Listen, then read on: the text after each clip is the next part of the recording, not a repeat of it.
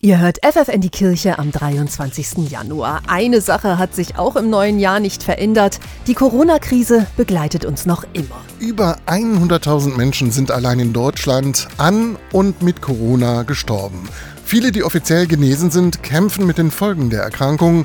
Andere leiden unter Kontaktbeschränkungen. In solchen Situationen ist Trost wichtig, das bestätigt der Theologe Dominik Blum. Er ist Dozent an der Katholischen Akademie in Stapelfeld und er weiß, Trost, das ist mehr als nur die Floskel, alles wird gut. Jemandem Trost zu spenden heißt, ihm zu sagen, du kannst lernen, mit deiner Angst umzugehen. Du kannst lernen, damit zu leben, was dir passiert, ohne daran zugrunde zu gehen. Das heißt, man weiß, dass es Dinge gibt, die schwer sind, die traurig sind, aber man lernt, durch die Hilfe von anderen damit umzugehen. Getröstet zu werden, das heißt auch, sich auf jemanden verlassen zu können. Jemanden in den Arm nehmen, jemandem mal auf die Schulter klopfen oder auch den Kopf auf die Schulter eines anderen Menschen legen, das alles kann Trost spenden. Aber auch gerade jetzt in der dunklen Jahreszeit gibt es zwei ganz einfache Dinge, die Trost spenden können, sagt Blum.